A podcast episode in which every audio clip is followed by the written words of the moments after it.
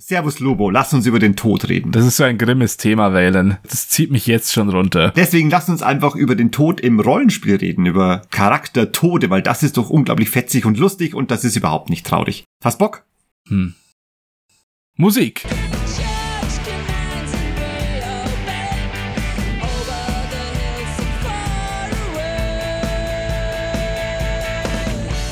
Over the Hills. Ein Podcast über Rollenspiel.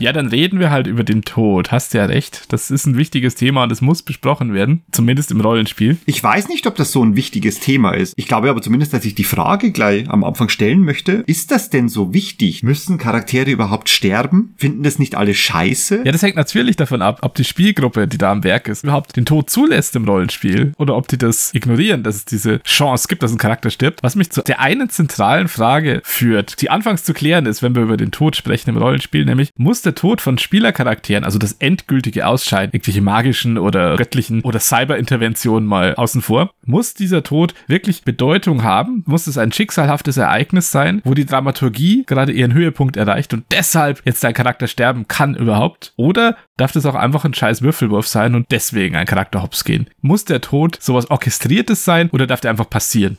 Was für eine Ansage. Alles, was mir bisher an Charakter verreckt ist, ist genau deswegen verreckt, weil einfach ein RNG-Ereignis stattgefunden hat. Kein einziger Tod war inszeniert. Ich habe schon mal offenbart, also bei mir sind viel weniger Charaktere gestorben als bei dir. Also es sind wirklich wenige und da war keiner in eine schöne Narration eingebettet. Die haben halt alle ins Gras gebissen, weil ich einfach entscheidenden Wurf nicht geschafft habe oder weil irgendwann einfach mal zu viel Damage reingekracht ist. Also ich kann dir nicht sagen, wie sich das anfühlt, dass ich einen Charakter inszeniert sterben lasse. Ich glaube, dass wenn wir Würfel zur Hand nehmen, dann wird es immer der Tod ersterer Art sein. Hast du mal einen anderen Tod kennengelernt im Rollenspiel, außer dem des Würfelwurfs oder des Ausbleibens von Lebensenergie? Ich bin so Rollenspiel sozialisiert worden in einer Zeit, da hat man in Foren und auch in den Gruppen, in denen man so unterwegs war, immer so gehört und gelesen, ja, das ist ja total dumm, wenn ein Charakter durch einen Würfelwurf stirbt. Der muss ja nach Absprache mit dem Spieler irgendwas Heroisches vollbringen und dabei sterben oder so. Oder sein Schicksal erfüllen oder sich für einen Freund opfern. Solche Dinge. Dann gestatten Spieler, dass ihre Charaktere sterben. Und das war dann immer so der Konsens, ja, ja, das ist das gute Rollenspiel. Ich muss sagen, ich habe das so nie erlebt und bin da ganz froh drüber. Ich habe zwar schon ein paar mehr über den Jordan gehen sehen als du. Na gut, so viele waren es gar nicht. Ich habe jetzt elf benennen können, so on the fly. Ich habe jetzt mein Archiv gerade nicht zur Hand, aber ich glaube, es sind elf Stück. Sind aber fast alles D&D-Charaktere, muss man dazu sagen. Ich habe ja den Tod von Vieren am Stück ja live miterlebt. In einer Kampagne. Ja, in einer Kampagne. Jedes Mal, wo wir uns wieder getroffen haben, ist ein weiterer deiner Charaktere gestorben. Du hast wirklich immer einen aus dem Hut gezaubert. Der Gauntlet. Wahnsinn. Und die sind reihenweise wegkrepiert. Ja, und das waren ja nicht Level 1, das waren hochgezüchtete, lang gespielte zum Teil. Meine Güte. Also in den Shredder damit und weg waren sie. Um auf die Frage zurückzukommen. Tatsächlich habe ich auch noch keinen Charakter unter Eigenregie verloren, sondern auch immer an Würfelergebnisse. Ich bin da aber sehr offen dafür. Ich habe ganz selten Hemmungen, dass ich, wenn sich die Gelegenheit bietet, jetzt eine heroische Todesszene oder sowas einzubauen oder irgendwas, was jetzt dramaturgisch geil wäre, dann bin ich der Erste, der da seinen Charakter reinwirft in den Fleischwolf. Ob es jetzt eine Tür zu halten gibt oder ob sich jemand auf die explodierende Granate werfen muss oder so Zeug. Also ich spechte da wirklich immer auf so Gelegenheiten, weil ich glaube, ich hänge an keinem Charakter so sehr, dass ich nicht lieber eine geile Szene hätte. Geile Szenen sind's ja allemal. In vielen guten Geschichten, da ist der Tod das Letzte, was du geben kannst. Und ich will jetzt nicht auf zu pathetische Kriegsfilme oder Kriegsgeschichten abstellen. Das ist einfach eines der kostbarsten Dinge, die man gibt. Und deswegen ist das ganz oft in Geschichten der bewegendste oder tragischste oder packendste Moment. Also ich glaube nicht, dass das von irgendwoher kommt. Deswegen, wie du sagst, fordert man das, glaube ich, auch gern heraus. Weil was wäre denn die schönste Krönung eines Heldenlebens oder eines Abenteurers? Da ist halt einfach der Tod am Ende für die richtig gute Sache einfach super geil. Und das ist eigentlich der beste Abschluss. Also ich verstehe das schon. Komisch trotzdem, dass wir beide es noch nie inszeniert haben, sondern vielleicht darauf angelegt. Ne? Du gehst einfach mal so hart ran, dass die Wahrscheinlichkeit sehr groß ist, dass es dich dann allein wegen des RNGs zerbatzt. Und das ist halt natürlich auch eine Ansage, eine Todessehnsucht, kann man fast sagen. Ja, ich habe aber auch festgestellt, das überfordert überfordert schnell auch mal Spielleiter, die das vielleicht nicht erwarten. Die dann versuchen, dich am Leben zu halten und du, nein, nein, nein. die dann halt nicht damit rechnen, dass jemand so bereitwillig seinen Charakter jetzt hergeben würde und die das entweder narrativ nicht in der Tasche haben, da jetzt was aus dem Hut zu zaubern, eine schöne Szene, sondern so, äh, nein, ich habe das anders vorgesehen. Ihr müsst jetzt äh, weglaufen dramatisch. Also da darf nicht einer den Pass halten oder so. Ja, und das dann in eine bestimmte Richtung schieben und deinen heroischen Moment verhindern. Oder halt wirklich, wie du schon sagst, dich so krampfhaft am Leben halten mit so völlig offensichtlichen Deus Ex Machinas. Die sind ja auch ein beliebtes Mittel, wenn ein Spielleiter mal sich ein bisschen vergriffen hat in der Würfelkiste und ein bisschen zu tödlichen Gegner geschickt hat, dass dann plötzlich der mystische Heiler aus dem Wald kommt. Habe ich öfters erlebt schon. Also das Roster meiner toten Charaktere wäre schon viel größer, wenn nicht solche Momente eine beliebte Technik wären. Fand ich damals schon, also auch mit 13 schon immer ganz schön scheiße, weil ich habe das schon mal erwähnt und ich bin immer noch dabei. Ich möchte schon auch scheitern, wenn ich scheitere und dann auch mit den Konsequenzen leben und dann darf auch mein Charakter gern schlimmes Schicksal erleiden. Und wenn dann so völlig offensichtlich irgendein Scheiß aus dem Ärmel geschüttelt wird, damit das jetzt weitergeht, dann denke ich mir halt zum einen, ja, warum haben wir jetzt da 20 Minuten gewürfelt vorher? Und zum anderen, ja, pff, dann ist ja irgendwie alles egal, wenn es ja einfach so weitergehen muss, wie es in deinem Plotbuch steht. Hast du schon so kuriose Momente erlebt? Das ist, glaube ich, gerade so eine Erscheinung des ganz frühen Rollenspiels gewesen, das ich von früher kenne, also zu meiner Jugendzeit. Das ist mir letzte Woche erst passiert. nee, also ist wirklich etwas, was ich von früher kenne, wo wir es einfach nicht besser wussten und das auch so unerhört war, dass einfach unsere Dudes da sterben würden. Heutzutage, da ist es ja ständiger Begleiter und allein sich schon auszumalen, wie der Charakter dann sterben wird, wenn er stirbt, das ist ja eine ganz eigene Freude.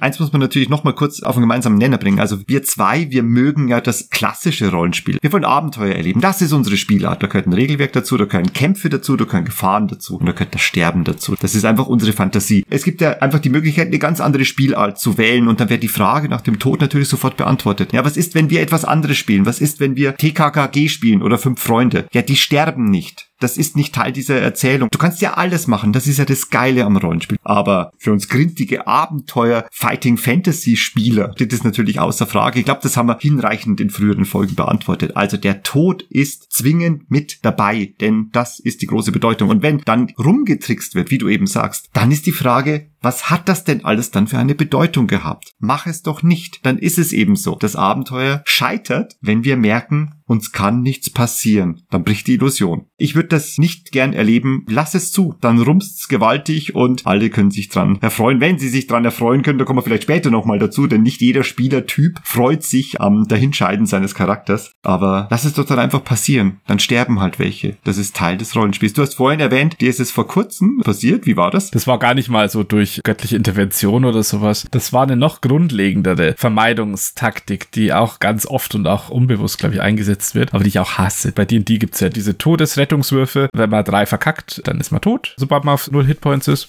Es begab sich halt, dass dann ein Charakter auf schon zwei vergeigten Rettungswürfen war und gemäß Regelwerk ist der Kampf, auch wenn die Gegner weg sind, noch nicht vorbei, solange ein Charakter Todesrettungswürfe noch hat. Der muss die weiter würfeln, bis er entweder Heilung erfährt von irgendwo anders oder stabilisiert wird oder sich selbst aus eigener Kraft aus dieser Spirale befreit. Ja, also gut würfelt. Und da war halt ein Charakter, der hatte schon zwei vergeigt und alle Gegner waren tot und jetzt wäre er dran gewesen mit seinem letzten Wurf und sagte GM halt, ja, also der Kampf ist ja vorbei, das passt schon, brauchst jetzt nicht mehr würfeln. Ja, das passiert natürlich ständig. Und das ist ja auch kein großes Ding, aber mich ärgert das immer, wenn es passiert, besonders wenn es mich betrifft, weil ich fühle mich dann betrogen um so eine krasse Grenzerfahrung, um den möglichen Verlust von dem Charakter und auch um die Closure der Geschichte dieses Charakters, weil wenn die Geschichte dieses Charakters unvorhergesehen, aber definitiv endet dadurch, dann ist es halt so, dann lege ich ihn weg und dann denke ich in ein paar Jahren drüber, hm, ach, damals, was der alles erlebt hat und erleben hätte können, aber dann, aber dann. Aber all diese Lagerfeuer-Momente, die bleiben mir jetzt verwehrt. Vielleicht habe ich ja einen Moment, wo ich sage, boah, ich bin aus 0-2 in ein 3-2 zurückgekommen und habe mich selbst hochgekämpft wieder ins Leben, ja? Und habe dadurch schon eine krasse Erfahrung gemacht als Charakter. Ja, aber nein, das wird einfach so abgewürgt, indem dann gesagt wird, ja, das passt schon. Und nein, das passt nicht. Ich bin kein Statistiker. Ich weiß nicht, wie viele Leute so und so ticken, aber ich glaube, dass du da auch eine Seltenheit bist, dass das einfach nicht viele Menschen so sehen. Diese Akzeptanz und diese Freude. Die sehen das halt falsch. Genau. Nein, ich finde das toll, dir so zuzuhören, dass man das so genießen kann, dass es auch so einen Spaß macht. Ich habe mich damit arrangieren müssen. Ich mochte das früher nicht. Also es wäre mir lieb gewesen, wenn mir nichts genommen werden würde. Und das ist am besten dadurch auszuradieren, wenn man das in einem denkbar krassen Moment einfach erlebt und ein Stufe 14 Charakter ins Gras beißt. Dann erledigt sich sowas wie von selbst, weil danach ist man wahrhaft frei. In einer unserer bekannten Runden spielen wir D&D 3 wieder. Und jüngst war es so, dass wir zwei Kämpfe bestreiten mussten, ausgerechnet gegen überdimensionierte Maden und Schnecken. Also es war ein grauenerregender Abend. Ich weiß nicht, was unseren Spielleiter da geritten hat. Aber auf jeden Fall, wenn der Kampf vorbei ist, der Feind ist gefallen, dann ist in dieser Runde es so, dass da kein Aufatmen kommt. Wenn einer gerade bei minus sieben Lebenspunkte ist und versuchen muss, sich aus eigener Kraft zu helfen, dann geht der Kampf einfach weiter, weil bis das geklärt ist, ist die Gefahr nicht vorüber. Das ist unendlich spannend. Ein Feind wurde besiegt, aber da ist mein Freund und der kämpft noch mit dem Tod, der ringt noch. Und das ist immer noch ein Abenteuer, das ich bestehen muss. Und das ist wichtig, da geht es um einen Gefährten. Und wenn ich das jetzt nicht schaffe, ich meine, ich kann ja nur würfeln, aber wenn es mir misslingt, dann ist der weg. Wie sehr beschäftigt denn bei dir der Tod eines Spielercharakters die Gruppe dann in späterer Zeit? Ist das was, was wirklich das Leben des Kameraden dann auch prägt oder des Kollegen, des anderen Runners oder so? Wenn da jetzt einer ins Gras beißt neben ihm, müssen die dann mehrere Spielsitzungen am Lagerfeuer sitzen und ihn beweinen oder wird der bestattet oder treffen sich alle auf seiner Beerdigung wieder ein paar Wochen später? Wie lief das bei dir so in deiner Vergangenheit? Also ich würde jetzt sagen, dass egal wen's erwischt hat, für die, die dann übrig bleiben, für die, die dann weitermachen, das ist wirklich kaum ein Thema. Ich glaube, dass man das einfach nicht lange mitnimmt. Vielleicht, weil es einfach auch diese Spielart ist. Im wirklichen Leben beschäftigt dich Tod und Versterben ja wirklich, teilweise das ganze Leben lang. Aber hier, es ist einfach das, worum es im Spiel geht. Das wird dann relativ schnell abgenickt und abgehandelt und dann geht es weiter. Also für die, die übrig bleiben, eigentlich nicht so. Ich muss auch sagen, selbst, also habe ich mich auch nie allzu lange mit so etwas aufgehalten. Das müsste schon sein, dass es wirklich zwischen dem Charakter, der gefallen ist und dem Charakter, den ich spiele, eine spezielle Verbindung geben muss. Wir steigen jetzt in ein Rollenspiel ein und wir spielen einfach zwei Halbbrüder oder wir spielen einfach Leute, die kennen sich seit 30 Jahren und sind voll die Bros. Double Dragon, ne? wir sind zwei so Dojo-Brüder, die sich seit dem sechsten Lebensjahr kennen. Ne? Und dann stirbt einer gegen den vierarmigen Todeskämpfer auf der anderen Seite. Dann wird das einfach den Rest meines Spiels auf jeden Fall beeinflussen, weil dann ist einfach mein Battle Bro gefallen. Das wird alles ändern.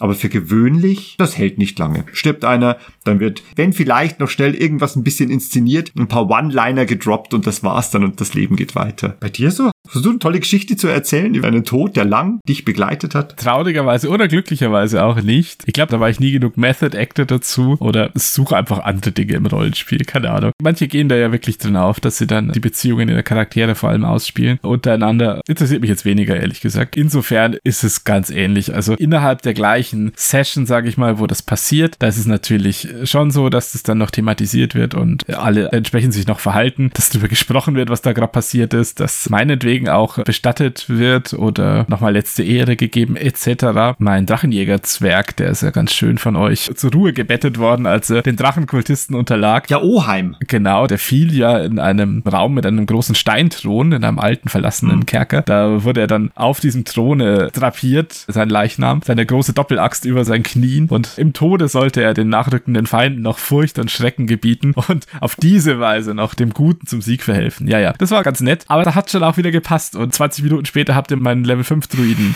getroffen, der trustworthy aussah und am nächsten Abend dann gestorben ist. Ja, und schließlich hatte unsere Gruppe keinen Druiden, deswegen passte das wie die Faust aufs Auge. Ja, also das war ganz nett, finde ich. Aber ansonsten, man kann ja so für sich ein bisschen Charakterveränderung draus ziehen. Ich weiß nicht, als meinem Schurken Grimm, der großer Säufer und generell eine gescheiterte Existenz war, als dem mal der Kamerad verstarb durch einen schwarzen Pfeil, der immer sein Ziel trifft und in die Brust seines Mönchsbruders einschlug. Es ist immer ein Mönch, der stirbt. Mein Gott, diese Mönche, die sind schwer am Leben zu erhalten, ich sag's dir. Als den dieser schwarze Pfeil traf und ihn tödlich verwundete, hatte das auch zum Anlass genommen und so einen kleinen Lebenswandel zumindest für kurze Zeit zu Beginn, dass er zum Beispiel keinen Schnaps mehr zum Frühstück getrunken hat, als ihm die Flüchtigkeit des Daseins nochmal vor Augen geführt wurde. Aber das war dann ein bisschen halbherzig und da kam nicht viel raus dabei, ehrlich gesagt. Und ich weiß nicht, vielleicht sind so Abenteuerspiele einfach nicht dafür gemacht, dass man da so Schmerz mit sich rumträgt und dann in Erinnerung schwelgt über das Verlorene, sondern schon eher so das Abenteuer vor sich bezwingen will mit den Mitteln, die jetzt da sind. Was natürlich cool ist, also gerade in so langen Kampagnen, wenn so, es immer mal wieder so Callbacks gibt zu gefallenen Kameraden. In unserer Filiason-Kampagne, da ist ja einer der drei Schicksalsgefährten auf wirklich sehr dumme Art zu Tode gekommen. Also,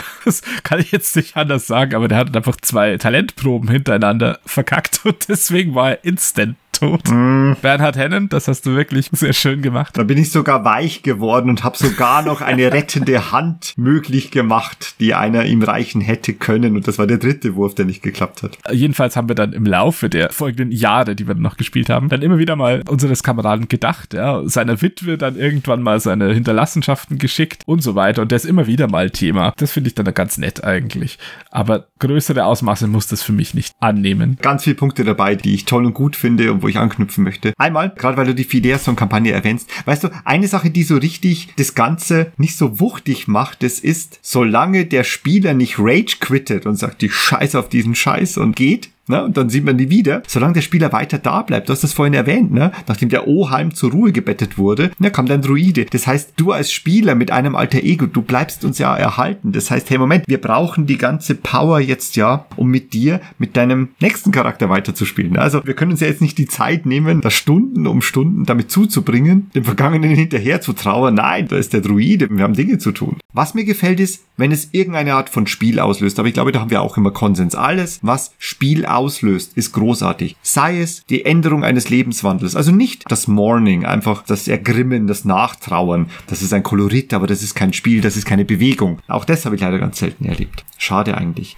Noch etwas. Du hast vorhin richtig gesagt, hey, bist nicht so der Method Actor, der da sich so in Schmerz ergeht und immersiv reintauchen möchte. Ich habe mir überlegt, zu dem Thema Charaktertod im Rollenspiel, die Spielertypen sind, glaube ich, echt von großer Bedeutung und nehmen Tod echt auf unterschiedliche Weise wahr. Der Power Gamer, also der Buttkicker, der sagt, je höher, je mehr Level oder je fortgeschrittener mein Charakter ist und der dann stirbt, dann wird mir ja Power Level genommen. Also das habe ich öfters erlebt. Hey, jetzt ist er schon mal Level 8, Level 9. Ich habe ein Bild im Kopf und der soll das und das können und die und die Prestigeklassen und jetzt verreckt der. Das ist scheiße, weil jetzt ist mein ganzes Power Level im Arsch. Also jetzt habe ich einfach nicht mehr dieses krasse Ding, was ich da kreiert habe, mit dem ich meine Power Fantasien reinschmeißen kann und wo es einfach rechts und links wegsprattert. Krasser noch, ich muss wieder auf Level 1 anfangen. Unterschiedliche Spieler spielen das Spiel aus unterschiedlichen Gründen. Das ist in der Welt ziemlich nachvollziehbar. Also in der Welt des Buttkickers, des Power Gamers, kann ich voll verstehen, dass der sagt, hey, wenn mein Level 10 Charakter verscheidet, dann ist ein ganz schönes Investment im Arsch. Andererseits so ein krasser Taktiker oder so Problemlöser, der wird vielleicht auch sagen, ja, krass, ist jetzt schon blöd, aber wenn die Würfel so fallen, dann ist halt wieder Cookie crumbled und dann läuft's halt so, ja. Und dann bin ich jetzt ein guter Verlierer und fange mit Level 1 nochmal an. Kann ja auch sein. Der Storyteller, also der einfach eine gute Geschichte mag, Der sagt ja, eh, ja geil, geil. ich darf sterben, wie cool. Ja, genau. Jetzt sagst du aber was Richtiges. Wenn wir in der nicht inszenierten Todesart sind, also die, die einfach durch einen vermasselten Saving Throw entstanden ist, ja, das ist ja per se überhaupt nichts Erzähltes, sondern da passiert einfach etwas aufgrund eines Zufalls. Ja, dann muss man halt was erzählen daraus. Genau, du sagst es. Und das finde ich cool, weil in dem Moment musst du halt sagen, okay, jetzt ist der Würfel gefallen. Ich habe ins Gras gebissen, jetzt sterbe ich. Dann bist du dran. Und dann erzähl die Geschichte so zu Ende, wie es sich gehört. Und ich glaube, das geht im Abenteuerspiel immer gut. Da kannst du immer was finden, was dann in dem Moment gerade passt.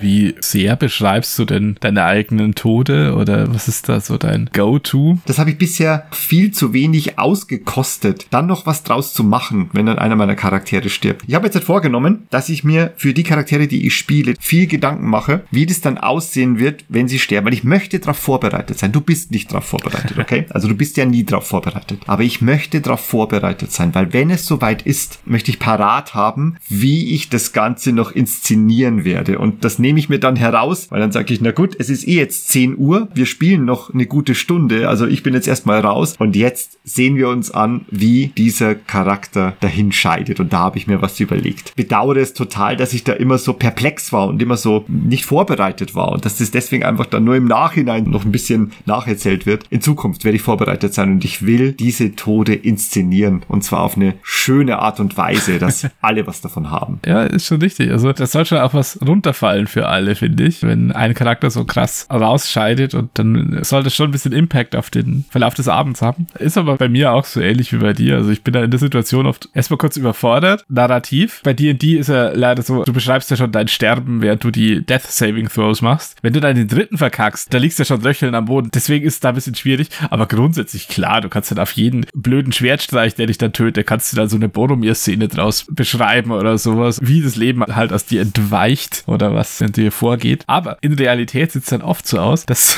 wenn ich dann meinen letzten Saving Throw verkack oder nur noch mit dem kritischen Versagen dann zwei auf einmal mache, zwei negative Erfolge auf einmal, schaut mich da oft so ein entgeisterter Spielleiter mit großen Augen an und hofft, dass ich jetzt nicht beleidigt bin oder so. Fühlt sich jedenfalls meistens so an. Und dann ist mein Bemühen immer darauf konzentriert zu zeigen, ja, ich nehme das jetzt sportlich, statt zu überlegen, wie ich da jetzt meinen Tod beschreibe. Sondern zu sagen, hey, hey, hey, das war ja ein harter Hieb, aber egal, ich mache mir ja schon meinen nächsten Level 1er oder so. Das finde ich, da hat immer Priorität, dem Spielleiter die Angst zu nehmen, dass er mich jetzt verprellt hat oder so. Hängt natürlich davon ab, das ist jetzt nicht bei jedem so, aber ganz oft sind die Spielleiter einfach nicht darauf vorbereitet, dass da jetzt wirklich wer stirbt, habe ich das Gefühl. Naja, du bist irgendwo in der Verantwortung. Also du wirst ja doch irgendwie verantwortlich dafür gemacht, wenn Charaktere sterben, weil du bist ja das gesamte Gegnerteam. Du bist ja derjenige, der die Gefahren bringt. Ich kenne die Diskussionen. Ich finde sie müßig, aber ich weiß auch, was du meinst. Und da möchte ich auch drauf achten. Ich hatte eine ungute Situation beim Sterben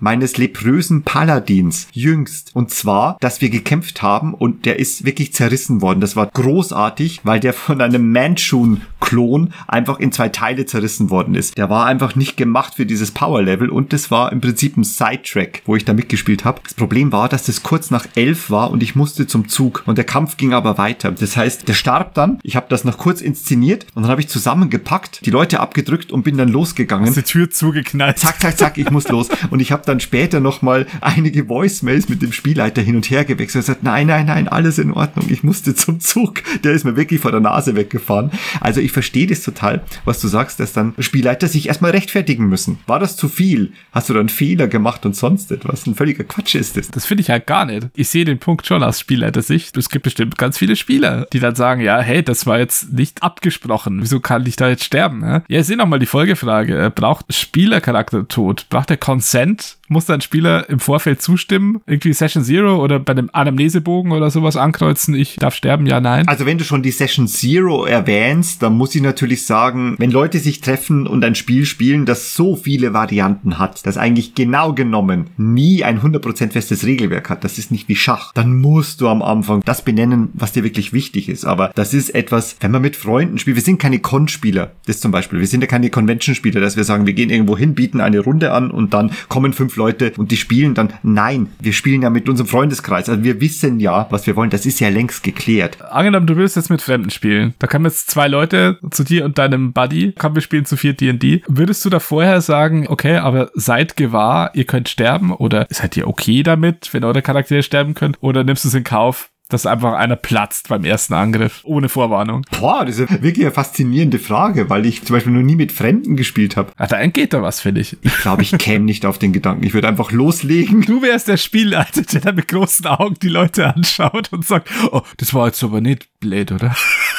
Lubo, jetzt pass auf. Jetzt kommt eine Erinnerung, wo genau das passiert ist. Und zwar, ich habe Rollen gespielt in München und das war kurz nachdem mein Studium da beendet war und ich in den Berufsalltag eingestiegen bin. Und ich habe zwei meiner neuen Kollegen mitgenommen und mit vieren Rollenspielerfahrenen quasi sechs Spieler am Tisch gehabt und ich habe gespielleitet. Alles Level 1 Charaktere. Ich habe drei davon umgebracht. Also drei von denen sind gestorben. und da waren welche dabei, die noch nie Rollen gespielt haben. Das erste Mal, ich habe die eine von einem Hund tot beißen lassen. Also um deine Frage zu beantworten, ich habe eigentlich auf die Session Zero richtig geschissen und einfach gesagt, hey, jetzt spielen wir Rollenspiel. Und das hat sich durch die Welt erklärt. Ja. Ja, aber das gab's ja damals in der Form noch nicht, oder? Ich glaube, Anfang der 2000er gab es keine Session Zero. Da hat man einfach Da gespielt. gab's keine Safety-Tools und keine Session Zero und keine Anamnesebögen beim ja. Kurzum, sollte ich mal jetzt dazu kommen, dass ich mit Fremden spiele, dann wird am Anfang ein Talk geführt und das wird dann etabliert. Also mittlerweile denke ich mir auch, der Spielleiter lädt an seinen Tisch ein und da gibt es das Kolorit, sein Setting, das ist seine Art und dieser Welt ist sich zu beugen als Spieler. Dann nehme ich das an. Oder ich suche mir einen anderen Tisch. Ist eine Exotenmeinung vielleicht, aber ich finde es ja eher in der Eigenverantwortung der Spieler zu sagen, wenn ich irgendwas nicht will, dann sollte ich das aktiv vorbringen, bevor es losgeht. Wenn mir das wirklich so wichtig ist, dass mein Charakter nicht sterben darf oder sowas, dann sollte ich das vielleicht mal ansprechen, wenn wir ein kampfbasiertes, potenziell tödliches Fantasy-RPG spielen. Ja, oder Shadowrun oder Sci-Fi, irgendwas oder Warhammer oder du catchst meinen Drift. Genauso wie wenn ich auf irgendwelche Inhalte keinen Bock habe, dann finde ich es nicht unbedingt der Spielleiter in der Pflicht, das im Vorhinein abzufragen bei jedem, sondern da kann jeder Spieler groß genug sein, um selber zu sagen, hey, ich habe keinen Bock, dass mein Charakter verstümmelt wird, dass ich Zeuge von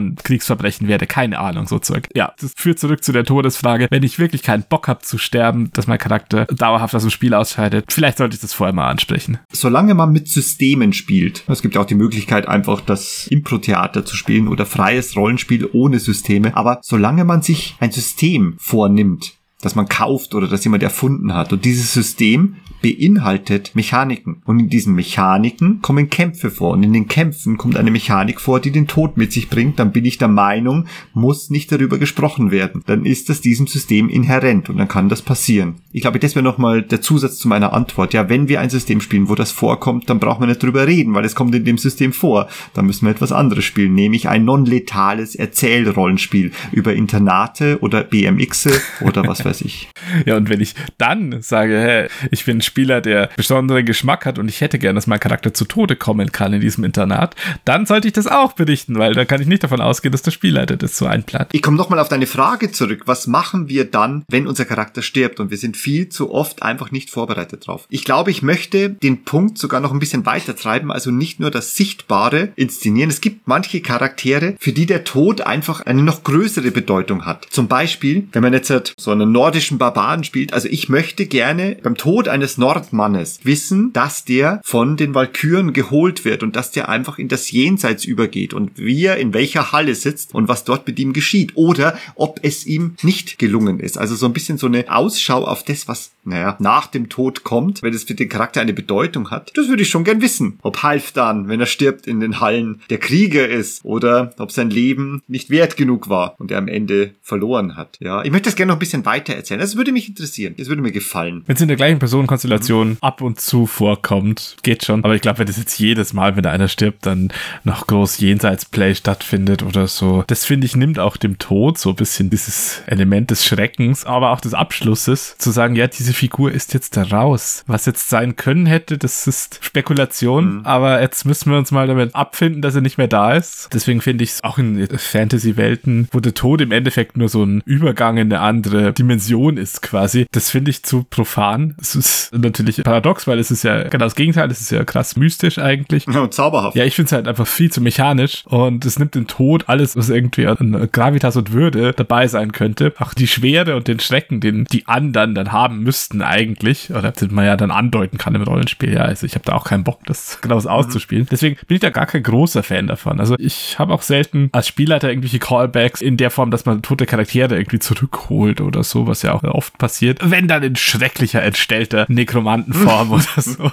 Oder es ist nicht euer Kamerad, der zurückgekommen ist, auch wenn er so aussieht. Ja, keine Ahnung. So in die Richtung. Das muss dann schon ein eigener Abenteuerinhalt sein. Du hast Halfdan angesprochen. Niedrigstufigen Charakter, den ich zu Beginn der Kampagne mal versehentlich getötet habe und der dann am Ende nochmal so einen Auftritt in den Hallen seiner Ahnen hatte. Ja, das habe ich mir als Gimmick mal so erlaubt nach fünf Jahren Kampagne, aber ich würde das jetzt nicht als Regel machen. Das raubt dem Ganzen auch den Effekt. gut ausgeführt. Nehmen wir es als Beispiel dafür, fast jeder Charakter hat eigentlich so einen eigenen letzten Moment. Und wie gesagt, wenn es jetzt so ein Nordmann ist, der an das Jenseits glaubt, dass er geholt wird in die Halle der Ahnen, dann ist das natürlich diese Narrative. Aber was kennen wir in vielen Filmen? Also wenn Helden sterben, dann haben sie immer noch ein paar letzte Lines auf den Lippen. Das zum Beispiel gehört zu manchen Charakteren einfach dazu. Oder manche Charaktere sind gemacht dafür, dass sie sterben müssen. Zum Beispiel kannst du dich an Legend of the Five Rings erinnern, Deathseeker, die liegen mir gerade so im Sinn, diese Todessehnsüchte. Ja, oder die Slayer bei Warhammer. Ja. Genau. Und da gehört sich's einfach, hey, die werden sterben. Das werden sie tun. Die müssen sterben, weil das ist Teil ihres Konzepts.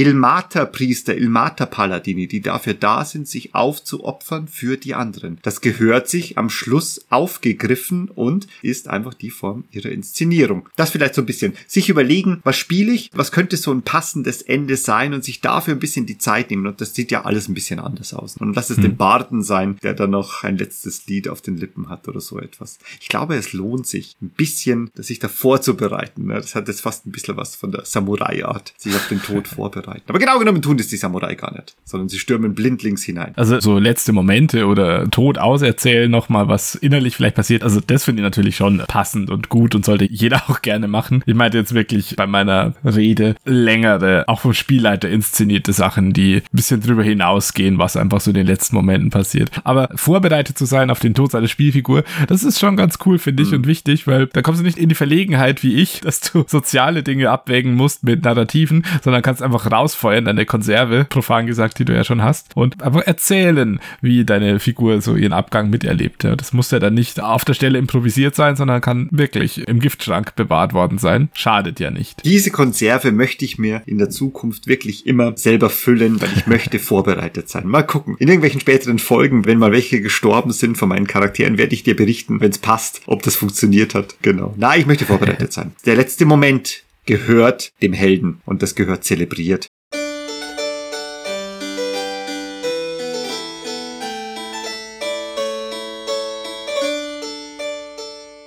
Ich habe so ein bisschen Toteninventur gemacht bei mir und geguckt, woran die alle so gestorben sind. Das habe ich mir immer so mitnotiert bei dem Vermerk, dass sie tot sind. Erstaunlich viele meiner Kadaver, die haben den Vermerk TPK. Ha, faszinierend. Ja, ja, das ist vielleicht ein Subthema, das lohnt sich noch zu besprechen, ja. Total Party Kill, der große Tod, erweiterte Tod quasi. Die Party wird ausgelöscht, alle finden ihr Ende. Wie oft hast du ein TPK erlebt? Es waren jetzt auch nicht Dutzende, aber vier von elf finde ich schon eine ganz okay Zahl, was Charaktertode angeht. Ja? Also ein gutes Drittel meiner Charaktere, die verschieden sind, haben ihre ganze Party mitgenommen dabei.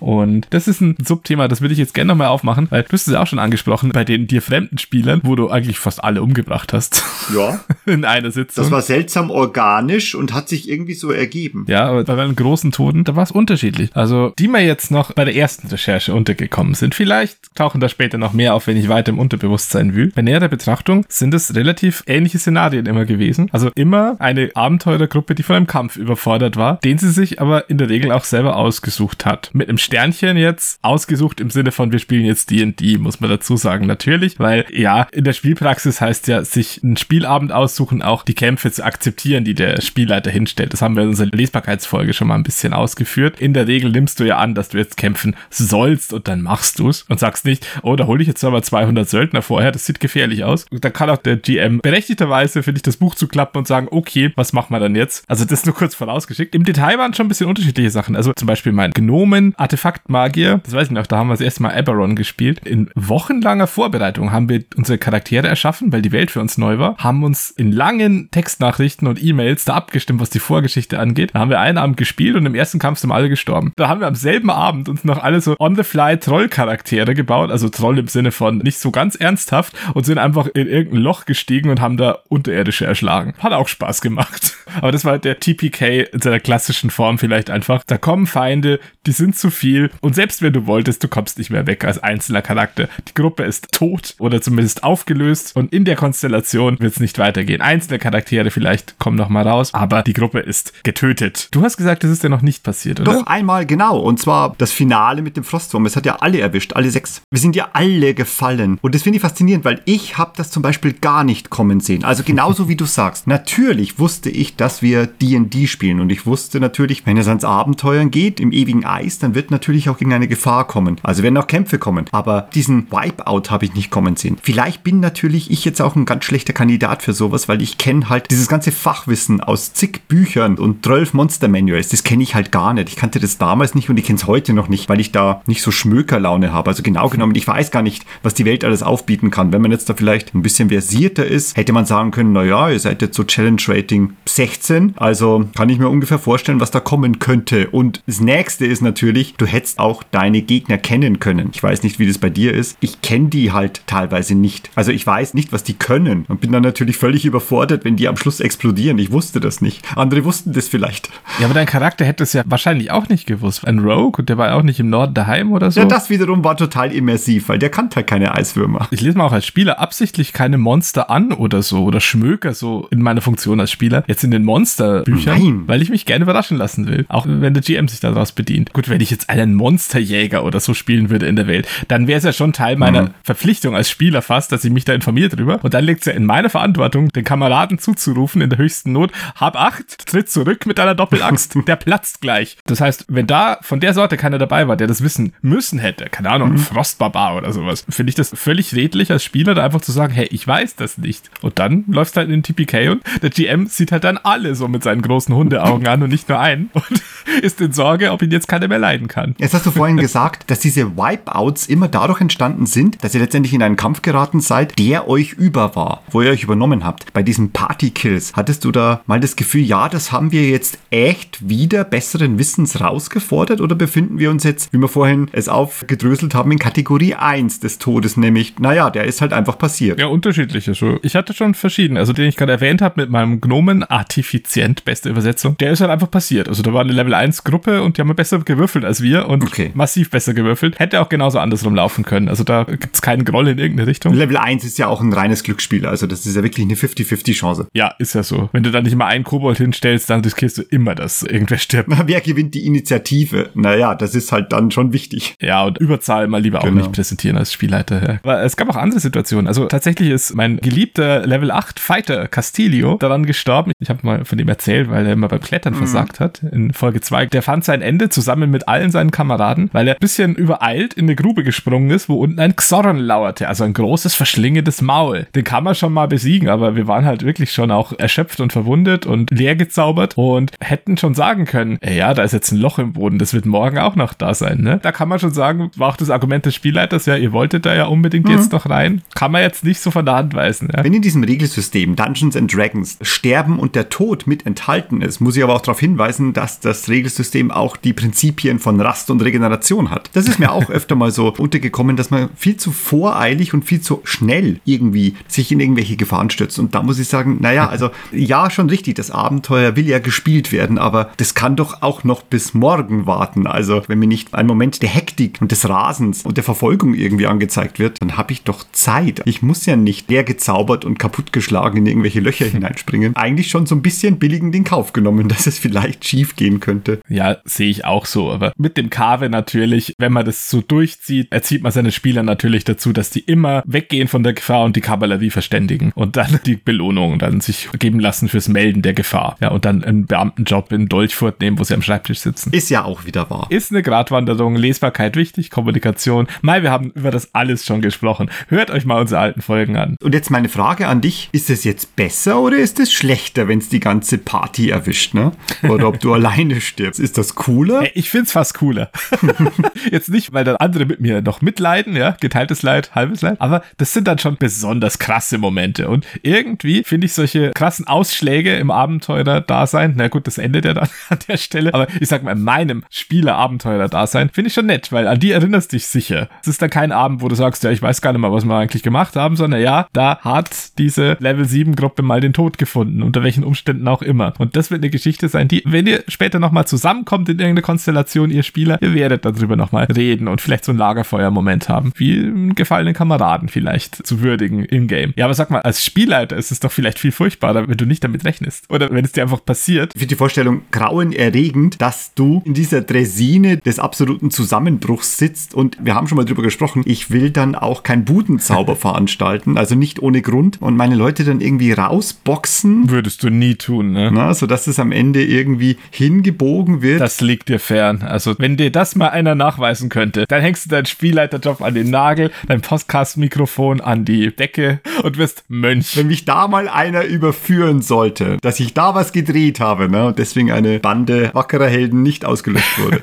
Ja, pack das mal in die Giftschublade. Vielleicht kommen wir da noch drauf zurück, ihr Hörer. Ja, aber ich finde auch als Spielleiter, wenn dir das ungeplant passiert und du nicht darauf vorbereitet bist, vielleicht, keine Ahnung, den ersten Abend machst du das was und dann sterben alle, dann kommt in, glaube ich, neun von zehn Fällen das, was dir bestimmt auch schon viel öfter passiert ist als ein TPK, mir ja auch, mein Vielfaches öfter, nämlich dieser TPK, der dann durch irgendeinen Quatsch verhindert wird vom Spielleiter, der dann sagt, die hören plötzlich auf, euch anzugreifen und laufen weg. Oder, ja, ihr werdet alle ohnmächtig und wacht auf in der Hütte des Dorfheilers, ja, wo die zwölf gepanzerten Dragoner dann in der Zwischenzeit hin sind, die euch erschlagen haben, keine Ahnung. Oder sowas, ja, wo sich der Spielleiter merklich was aus dem Ärmel schüttelt. Wir hatten es vorhin schon. Das ist beim TPK noch eine Spur durchsichtiger, finde ich, weil du kannst so eine einzelne Spielerrettung immer noch so ein bisschen mehr in der Welt verankern. Aber wenn plötzlich bei allen das Licht ausgeht, überall wird schwarz vor Augen und alle bluten langsam aus und plötzlich geht's Licht wieder an, so zack, und wir sind gar nicht in den Hallen des großen Mets, sondern das Spiel hat sich irgendeinen Scheiß ausgedacht. Am besten kommt noch irgendein übermächtiger NPC oder so ums Eck und verdrischt die Feinde ganz easy und macht dann noch zwölf Heilzauber. Dann sind wir wieder an dem Punkt, wo ich sagen werde, ja, wir hätten es jetzt alles eigentlich auch lassen können. Das ist richtig, aber ich kenne da einfach beide Seiten und ich glaube, es wird umso hässlicher und umso gemeiner für den Spielleiter, je länger eine Kampagne dauert. Wenn man irgendwie das Herz für Narration, für Dramatik und für ein aufbauendes Geschehen hat. Ab einem gewissen Zeitpunkt, wo man an einer Sache dran spielt, ist es echt so eine Sache, einen TPK zuzulassen, in Anführungszeichen, oder ja, dem beizuwohnen, es passieren zu lassen. Ich weiß nicht, also wenn man pappschachteliger spielt, sage ich jetzt mal, also wenn man ein bisschen offener spielt, vielleicht sogar ein bisschen kommen und gehen, ich glaube, dann löscht sich's ziemlich unbeschwert aus. Also dann wird wieder neu gemischt, neu hinzugekommen, weggegangen. Aber wenn man schon so in den letzten Abenden ist, nach Jahren, würdest du es wirklich durchziehen, dass du sagst, Auslöschung?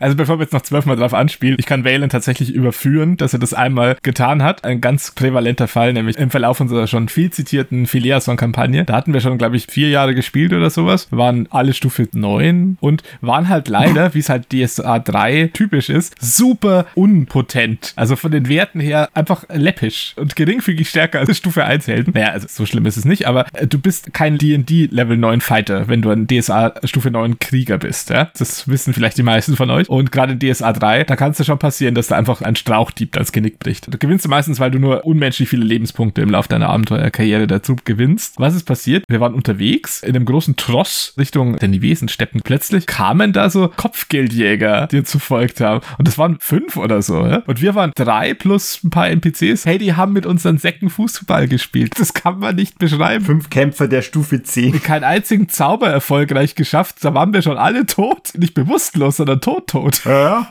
Und dann lagen wir da und was machen wir jetzt? zum Glück hatten wir ja eine Geweihte der Travia dabei und waren auf göttlicher Queste. So erklärt es sich, völlig überzeugend, dass wir dann irgendwo an einem fremden Ort aufgewacht sind. Die Gefahr war beendet und in meiner Erinnerung war es dazu, als wir dann fragten, was ist denn passiert, da hat jeder immer so, "Hm, ja, hm, weiß auch nicht genau gesagt.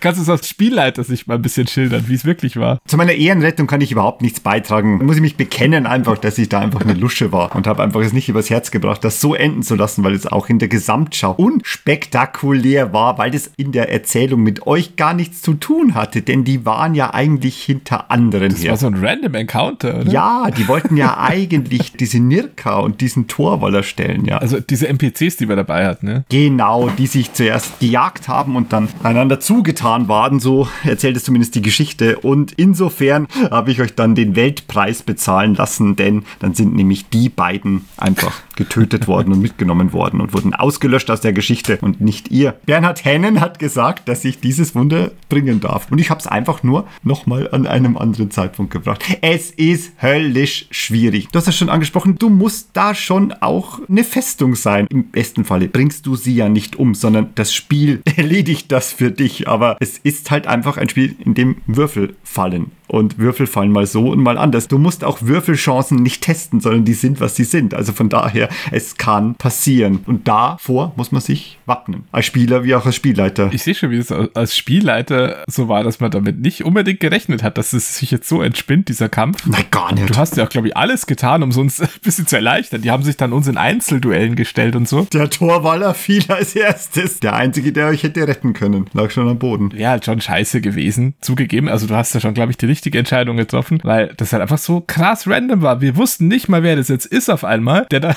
aus dem Wald kommt und uns umbringt. Gut, das ist, glaube ich, realistisch, ehrlich gesagt, aber das interessiert ja keinen. Wir spielen da drei Jahre so eine Geschichte dahin und dann kommen irgendwie Typen aus dem Wald und messern uns. Wir schauen uns so mit dem letzten Atemzug an und zucken so mit den Schultern, weil keiner weiß, was gerade passiert. So ist das Leben manchmal. Und dann sterbt ihr. Ja. Sehr nihilistisch. Das wäre auch ein Party-Wipeout gewesen, der auch im Ende der Kampagne gemündet hätte, weil ich bin mir sicher, ihr hättet nicht einen weiteren DSA-Charakter erschaffen, eine neue Gruppe gebildet und dann hättet ihr wir weitergemacht. hätten von vorne gespielt.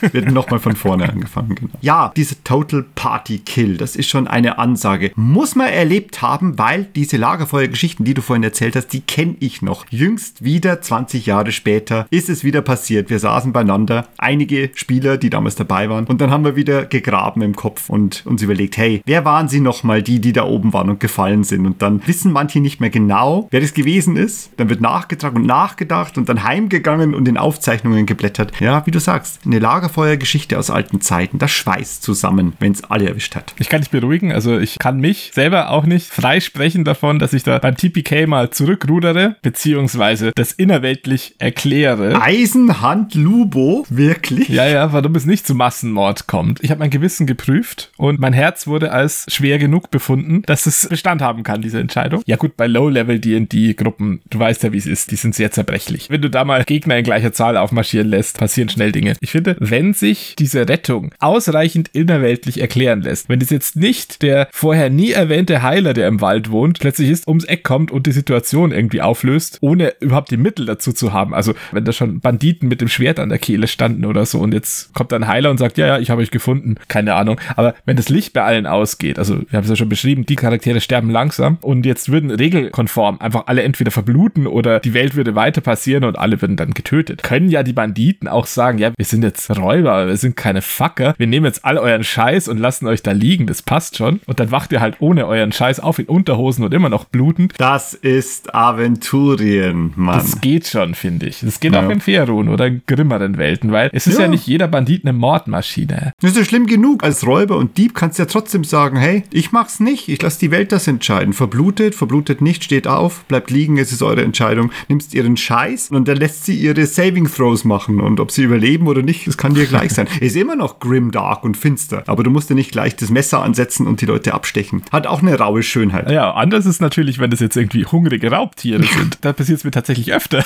dass ich in solche Situationen komme. Komischerweise immer so in den gleichen Gruppen. Lass mich da zwei Beispiele nennen, kurz, die mir gerade so in den Sinn kommen. Einmal hat ein hungriges Wolfsrudel tatsächlich sehr kurzen Prozess mit der Gruppe gemacht. Unerwartet, muss ich sagen. Ich dachte, die schlagen sich besser. Aber da hatten sie einen NPC dabei. Das war jetzt nicht der Prinz vom goldenen Feld, der dann endlich, als alle tot sind, sein Schwert zieht, sondern das war ein Charakter, der war mit der Backstory von einem Spielercharakter sehr verbunden. Ein Mönch einer rivalisierenden Abtei und der hat sich noch nicht zu erkennen gegeben. Der war als Bettler unterwegs. Aber er hatte die ganze Zeit schon geplant, den Spielercharakter zum Duell zu fordern, zum Feierlichen und endlich den Streit zwischen den Schulen auszutragen. Eine alte Geschichte von rivalisierenden Klöstern. Er war schon ein heimlicher Feind der Gruppe, aber er war kein Böser. Insofern hat er, als die Wölfe dazu schlugen, erstmal sein Kung Fu entfesselt, offscreen. Und hat sich herausgestellt als sehr mächtiger Kampfmönch, der dann später auch natürlich nicht den gerade aufgewachten Spielercharakter zusammengeschlagen hat, sondern gesagt hat, du erholst dich jetzt, machst jetzt drei Wochen Reha, dann bringen wir dich zum magischen Heiler und dann können wir unser Duell austragen. Insofern, da war schon Deus Ex Machina am Werk, aber den habe ich mir nicht dafür ausgedacht. Der war schon vorher so geplant,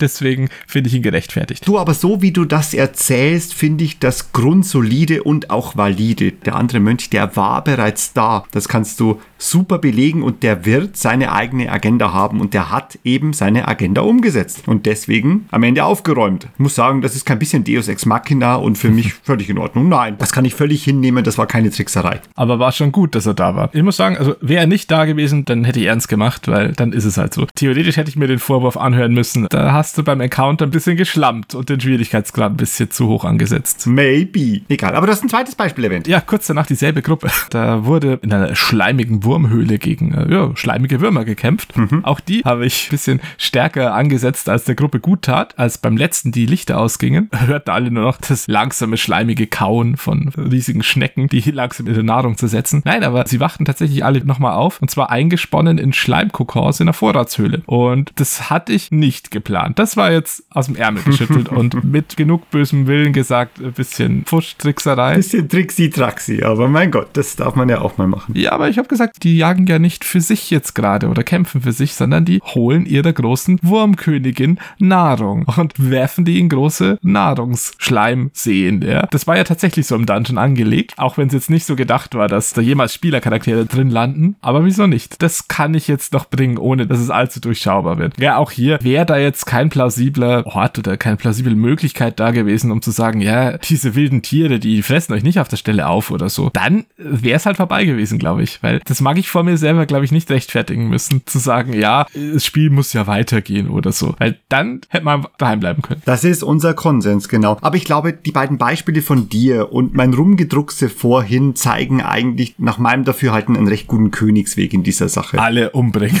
Das wäre ein Königsweg, aber der wahre Weg ist, sieh dir die Situation doch an als Spielleiter, wenn das eben dann passiert. Es wird Feinde geben, die kommen, da gibt es keinen Grund, dass die irgendwie sich zurückhalten. Je wilder die Bestie wird, desto eher kannst du sagen, ein Wipeout ist gerechtfertigt, weil am Ende werdet ihr alle aufgefressen. Wenn aber vernünftige Leute sind, die einfach nicht nur in sich drin die Hölle der Auslöschung tragen und alles vernichten wollen, was rumläuft, dann haben sie vielleicht noch einen weiteren Plan im Ärmel für die Charaktere und dann kannst du ohne mit der Wimper zu zucken, glaube ich, das schön einbetten. Kurzum, es ist eine Erzählung. Wenn es passt, dann sei es drum. Ich bekenne mich dazu. Ich bin kein vollendeter Mathematiker, nicht einfach nur der menschliche Computer, der Mentat, der als Spielleiter am Tisch sitzt und eine Stochastik durchgeht. Es ist ein Erzählspiel und wenn die Erzählung es trägt, dann kann es einfach so passieren und ich glaube, man kann dann auch sagen, ja, es war trotzdem was at stake. Da braucht ihr gar nicht rumtun, aber in diesem Falle war eben der glückliche Fall, dass das so und so ausgeht und eventuell findet man auch etwas, was es doch gekostet hat. Also ich weiß, da stehe ich vielleicht mit sehr wenigen Menschen in einem Lager, aber in dem von dir angesprochenen Fall der Filiason-Kampagne, das sind zwei mir und für die Geschichte sehr wichtige und sehr liebe Menschen einfach umgekommen. Und das ist eure Schuld. Das ist im Prinzip der Outcome des Kampfes. Da kann man sagen, naja, who cares? Ja, wir kannten die aber auch noch nicht so lange.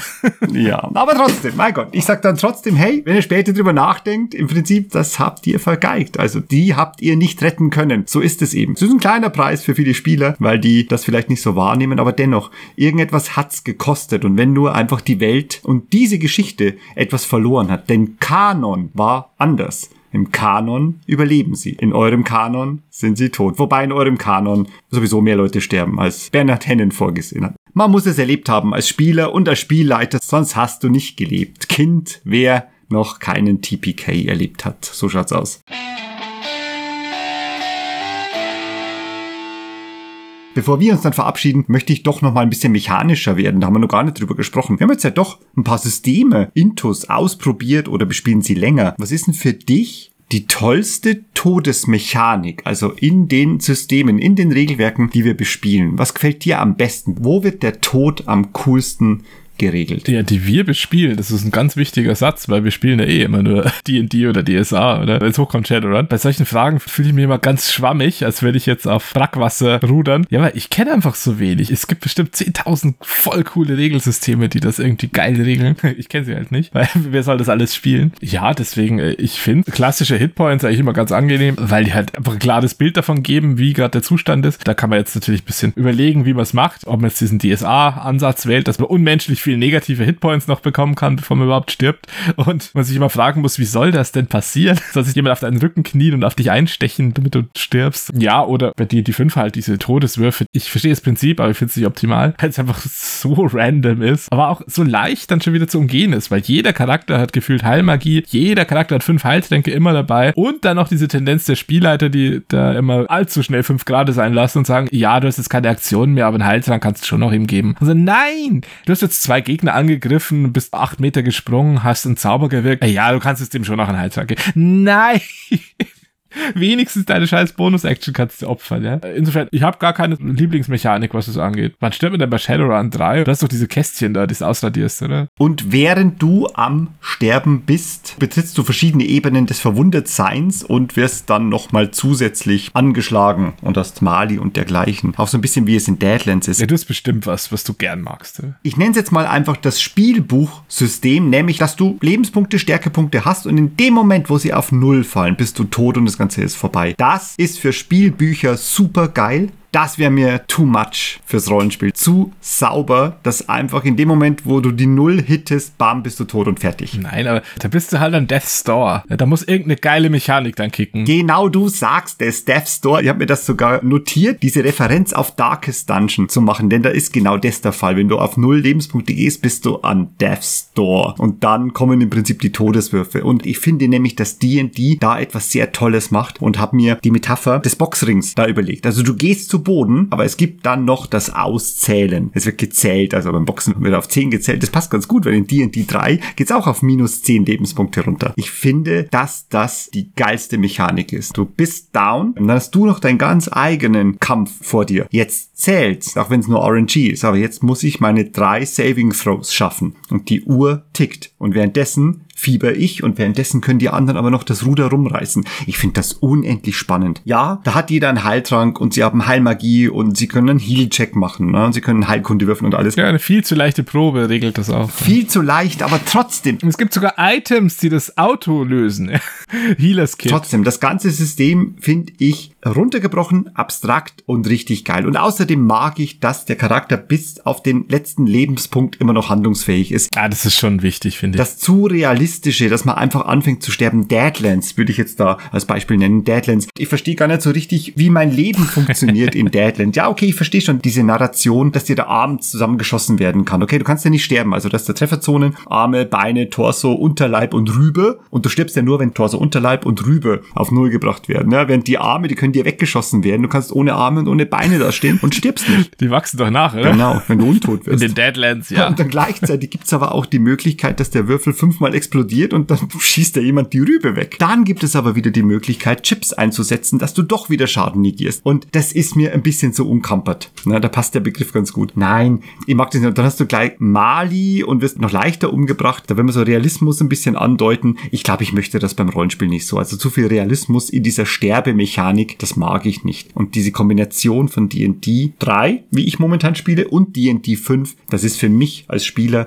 ist das eigentlich die perfekte Leben- und Sterbemechanik. Die gefällt mir super gut. Ich möchte eigentlich gar keine andere. Also die passt mir wirklich sehr gut. Das war ein DSA-Event. Wann ist da einer tot? Irgendwie dauert es dann ewig Spielrunden, die er noch hat und dann, wenn sie auf Null sind, sterben sie nicht. So viel weiß ich. Dann leben die doch ewig lang. Gutes Stichwort, weil du sagst es ja gerade. Dieses langsame Sterben, das hasse ich wie nix. Ich hatte eine kurze Phase, da dachte ich, hey, das ist aber realistisch, das finde ich gut. Dann stellt sich raus, nein, das ist scheiße. Wenn ich dann ständig einmal getroffen bin und ab dann schon mit einem Zweier-Malus auf alle Würfel rumlaufe oder so. Und dann werde ich natürlich wieder öfter getroffen. Also Abwärtsspiralen, die hasse ich ja grundsätzlich. Also das kann ja sein, dass das realistisch ist, aber na, eigentlich nicht, weil wie realistisch ist es, dass dich einer piekt mit der Gabel und dann fällt dir erstmal alles aus der Hand, dann piekt dich nochmal einer und dann kannst du nicht mehr laufen und äh, eigentlich sind Menschen nicht so zerbrechlich oder Orks oder Zwerge, wie solche Systeme da andeuten. Und ich verstehe es schon, wie das Wundensystem in DSA 4 oder folgende, das ist an sich ja cool. Es gibt ja unendlich viele Fertigkeiten im Kampf, die dann so Builds erlauben, dass du nur auf Wunden gehst. Keine Ahnung, ein Duellant, der mit seinem Florett nur Wunden sticht und den anderen so handlungsfähig macht, ohne ihm 1000 Schadenspunkte zuzufügen. Aber ich fühle es nicht. Also wirklich nicht als Spieler. Fühle ich nicht, dass ich A, das ständig so ausspiele, so, oh, mir tut alles so weh, immer noch. Jetzt muss ich diese Wunde beim Heiler verarzten lassen. Das dauert wieder vier Wochen. Oder ich gehe zum Magier, der macht es in einer Sekunde. Zum anderen der Verwaltungsaufwand, der geht mir auch sehr gegen den Strich. Als Spieler schon mal zum einen, dass ich immer so tracken muss, habe ich jetzt eine Wunde oder habe ich jetzt einen gewissen Wert an Hitpoints, den ich nicht unterschreiten darf, bevor ich einen Malus kriege. Bin ich vielleicht wieder drüber? Wie lang habe ich denn? Wie schwer ist die Probe, das zu negieren wieder? Und so weiter. Und als Spielleiter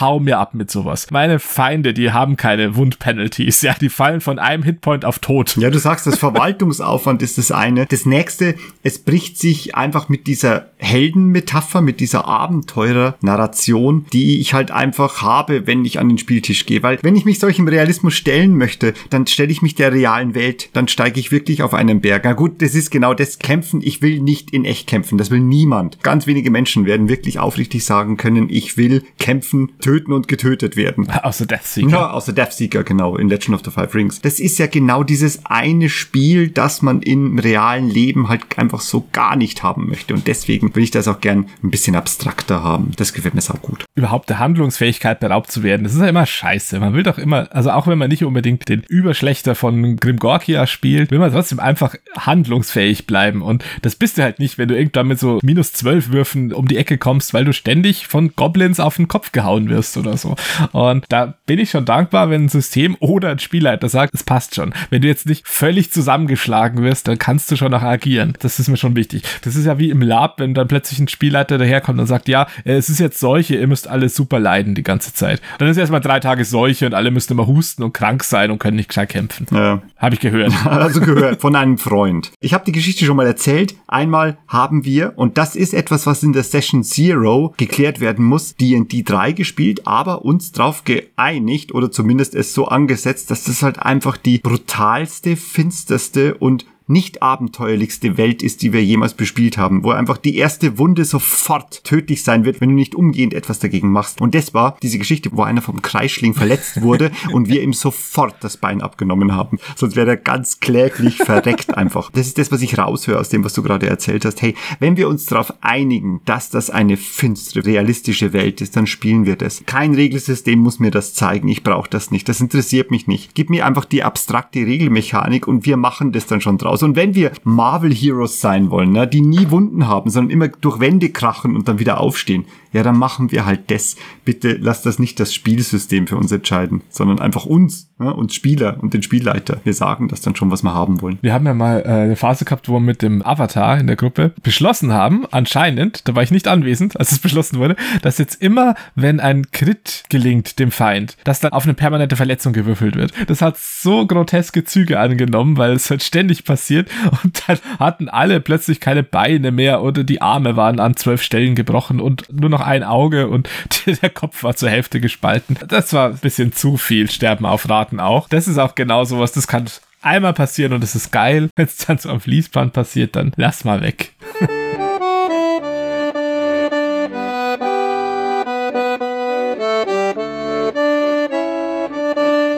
Jetzt haben wir ganz viel über Tod und Sterben geredet, Valen. Jetzt müssen wir über die Geburt reden. Der nächste Folge Geburt im Rollenspiel. Sehr wichtiger Punkt. Aber würdest du jetzt, nachdem wir angemessen in scheiß Stimmung sind, würdest du sagen, dass der Tod im Rollenspiel auch Scheitern bedeutet? Ein Scheitern des Spielercharakters oder der Gruppe? Das hatten wir natürlich schon in unserer Folge zum Scheitern im Rollenspiel so ein bisschen. Aber da wir jetzt speziell über den Tod sprechen, denkst du, wenn ein Spielercharakter stirbt, hat er dann seinen Auftrag verfehlt? Also als Spielfigur oder auch du als Spieler, ist der Tod im Rollenspiel deswegen einfach grundsätzlich zu vermeiden? Definitiv nein. Der Tod im Rollenspiel ist, wenn er allein vom Regelwerk vorgesehen ist, etabliert und deswegen wird er passieren. Rollenspiel ist kein Roman. Rollenspiel ist Echtumgebung. Rollenspiel ist live. Das ist das echte Leben. Das ist das echte Leben, genau. Neulich wieder begonnen. Es gibt digitale Rollenspiele, die man im Hardcore-Modus spielen kann, wo es einfach heißt, wenn der Charakter tot ist, ist er tot. Und ich finde, dass das eine der stärksten Parallelen zum Pen-and-Paper-Rollenspiel ist. Das ist genau das, was das Pen-and-Paper-Rollenspiel ausmacht. Du bist in einer Echtumgebung und am Ende kann es sein, irgendwann wirst du sterben oder den Charakter aufhören zu spielen. Vermeidet den Tod nicht. Dann könnte ich genauso sagen, vermeidet bewegt zu sein oder vermeidet es überhaupt irgendetwas zu tun. Das gehört damit dazu. Du hast vorhin super zwei mögliche Tode oder zwei mögliche Todesarten vorne aufgezählt, nämlich die einfach so passiert und die, die inszeniert wird. Ich kann den Tod einer Figur inszenieren, aber dann bin ich schon sehr nah dran, dass ich eigentlich schon anfange, eine Geschichte zu erzählen, einen Roman zu schreiben. Da bin ich auch Herr über das Geschehen. Dann weiß ich einfach, naja, auf den letzten Seiten wird dieser Charakter sterben oder er wird sich da opfern oder er wird das nicht überleben. Im Rollenspiel machen wir das anders. Wir erleben es und es kann am Anfang passieren oder es kann später passieren.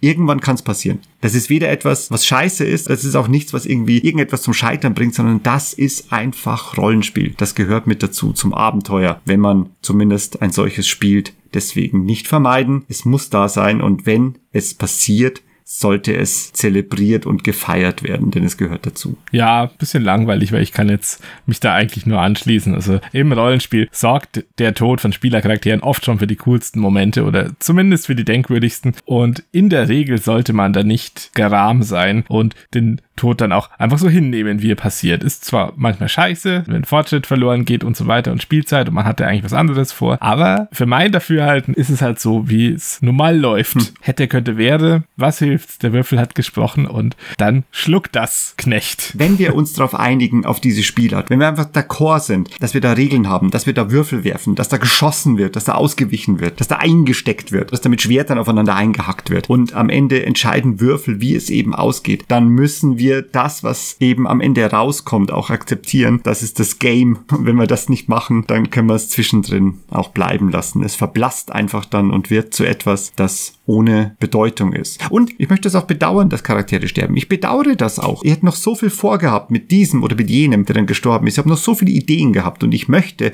dass ich da betrübt bin. Deswegen, das ist ja Teil dieser Erfahrung, dass man sagt, ich hatte noch so viel vor mit dir, aber leider nicht. Dann musst du halt von einem Abwesenden sprechen und dir was Neues ausdenken. Das ist ja immer lustig. Ja, andererseits, wenn ihr natürlich mutig genug seid, so einem unbekannten Spielleiter zum ersten Spielabend einen liebgewonnenen Charakter oder so mitzubringen und der wird dann auf eine irgendeine saudumme Art einfach hingerichtet oder was ähnliches, dann ja, scheut euch da nicht, das heißt, bösen Traum zu deklarieren, euer Zeug zu nehmen und zu gehen und dann einfach nicht mehr mitzuspielen. Ja. Das Recht hat man als Spieler dann auch, wenn man sagt, also das ist jetzt einfach nicht das Spiel, das ich spiele. Kann ja mal passieren, wenn man unabgesprochen mit neuen Leuten spielt, dann kann man auch schon mal sagen, ich glaube, das ist gar nicht so passiert.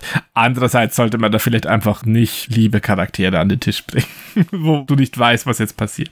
Immer ein Barbaren. Immer genau Barbaren oder Badass-Drifter, denen alles einfach egal ist. Die shreddert man einfach in so ein Con-Play rein, so läuft's. Ja, aber da ziehen wir doch hier an der Stelle das Fazit. Wir haben eigentlich gar nichts gegen den Tod im Rollenspiel. So grimm finden wir das Thema gar nicht. Aber wir haben auch eine sehr spezielle Sicht auf die Dinge. Ihr, der- die uns hört, ihr solltet den Tod aber schon vermeiden. Also zumindest im Real Life, dass wir uns sehr lieb. Gebt bitte gut auf euch acht, dass euch nicht der letzte Lebenspunkt abhanden kommt und ihr den letzten Death-Saving-Throw nicht schafft. Ansonsten natürlich lebt wie eure Rollenspielcharaktere, häuft Reichtümer und Erfahrungen an und berichtet anderen davon im besten Fall. So wie wir in unserem schönen Podcast. Valen, ich habe mich gefreut, mit dir über den Tod zu sprechen. Wir sollten diese Folge jetzt aber zu Grabe tragen, finde ich, denn sie hat ihre Lebensspanne überdauert. Bevor du jetzt anfängst, weitere Wortspiele zu machen, sage ich einfach Tschüss, Denn Adieu. der Totenvogel kommt bereits, der Spaten ist gewetzt, der Totensonntag ist übermorgen, die Glocke des Friedhofs erklingt und die Raben krächzen ihren Nebelruf und die Banshee hat auch schon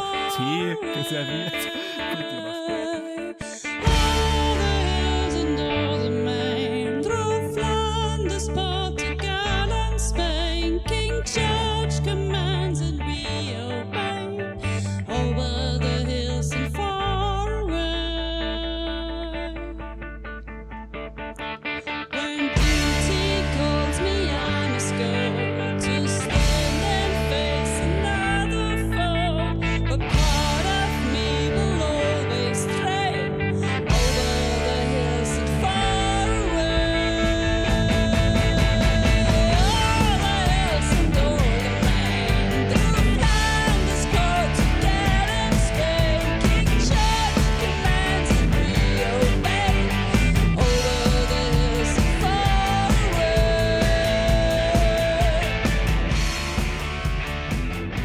Lab ist es ja irgendwie anerkannt, dass Barbarenspreche mal so infinitiv ist. Ah, du gehen jetzt in Zelt und wir machen, äh, wir machen, ja, keine Ahnung. Nein, das muss, das muss doch Ösi-Englisch sein. Ich verstehe das nicht. Warum ist das was anderes wie Arnold Schwarzenegger als Conan? Das finde ich auch nicht immersiv. Da finde ich, find ich Conan schon besser, ja?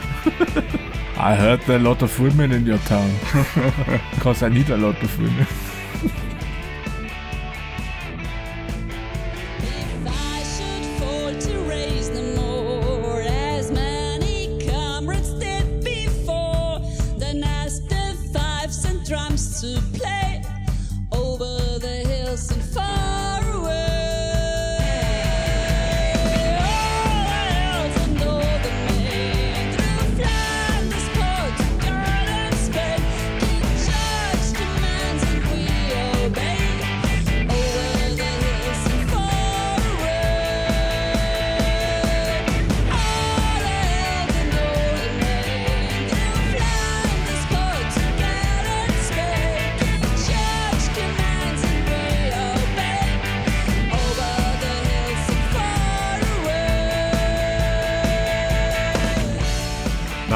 You me three times. now, now I kick you in the corner until the corner is empty. And if I'm tired of kicking you in the corner, I call my friend and he kicks you.